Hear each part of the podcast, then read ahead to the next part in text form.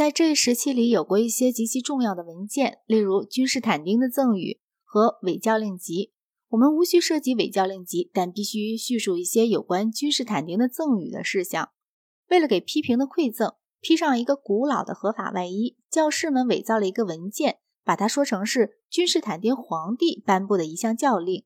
大意说，当他创建新罗马时，他曾将旧罗马以及其所有的西方领土赠给了教皇。作为教皇世俗权力基础的这项馈赠，竟被以后中世纪的人们信以为真。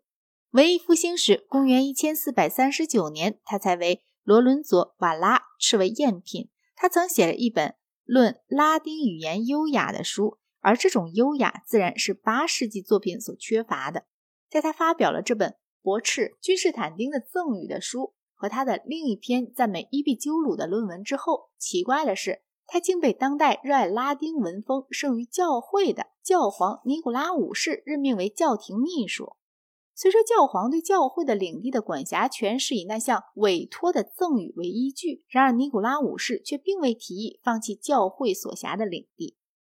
这个有名的文件的内容曾为 C. 戴利勒·伯恩斯概述如下：在概述了尼西亚信条、亚当的堕落和基督的诞生之后。君士坦丁说他患了麻风病，由于多方就医无效，因而前往求助于朱比特神殿的祭司们。他们建议他杀死一些婴儿，并在婴儿的血中沐浴，但由于婴儿母亲的眼泪，他仍放缓了他们。当夜，彼得和保罗向他显现，对他说：“塞尔维斯特教皇正隐居于苏拉克特的洞穴里，他会治好他。”于是他便来到了苏拉克特。这时，万国教皇告诉他，彼得和保罗不是神，而是使徒，并拿出他们的画像给他看。他认出这两个人正是上次显现时的人物，并在他所有的州长面前承认了这事儿。于是，教皇塞尔维斯特指定他穿着马毛衫进行一段时期的赎罪，然后给他施了洗礼。这时，他看到有手从天上触及他，于是他的麻风病被治好了。并自此放弃了偶像崇拜。以后，他和他所有的州长们、元老院贵族以及全体罗马人民，考虑最好将最高权力让给罗马的彼得教廷，并使其凌驾于安提阿、亚历山大里亚、耶路撒冷以及君士坦丁堡之上。然后，他在拉特兰宫内建立了一所教堂。他把皇冠、三重冠和黄袍赐给了教皇。他把三重冠戴在教皇头上，并替教皇牵着马缰。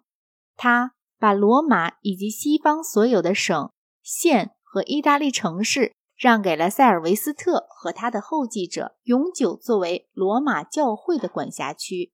然后他迁到东方，因为在天上，皇帝已经设置了主教权位和基督教首脑的地方，世俗的皇帝已不配再去掌权了。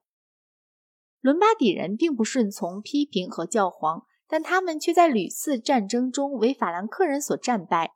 公元774年，批评的儿子查理曼终于进驻了意大利，彻底击败了伦巴底人，并自认为他们的国王，然后占领了罗马，并在此确认了批评的赠与。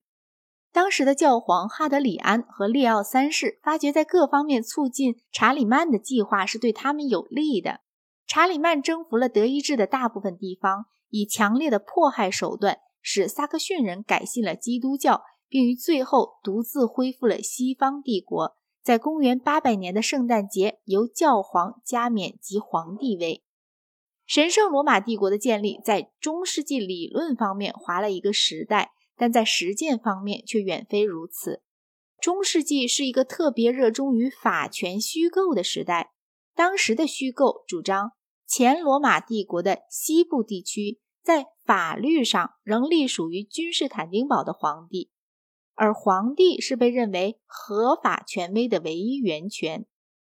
法权虚构的大师查理曼曾主张，帝国的皇位尚无人继承，因为统治东方的伊林是个篡位者，因为女人是不能做皇帝的。查理从教皇那里为自己的主张找到了合法根据。因而，教皇与皇帝从最初就有过一种奇妙的依存关系。无论是谁，若不经罗马教皇加冕，就不能做皇帝。另一方面，数世纪以来，每一代强力的皇帝都主张有任免教皇的权限。中世纪法权的理论有赖于皇帝与教会双方的决定。双方虽都为这种依存关系而感到苦恼，但历时数世纪之久，一直无法避免。他们彼此之间经常发生摩擦。这种摩擦时而有利于一方，时而有利于另一方。公元十三世纪里，双方的斗争终于达到了无从和解的地步。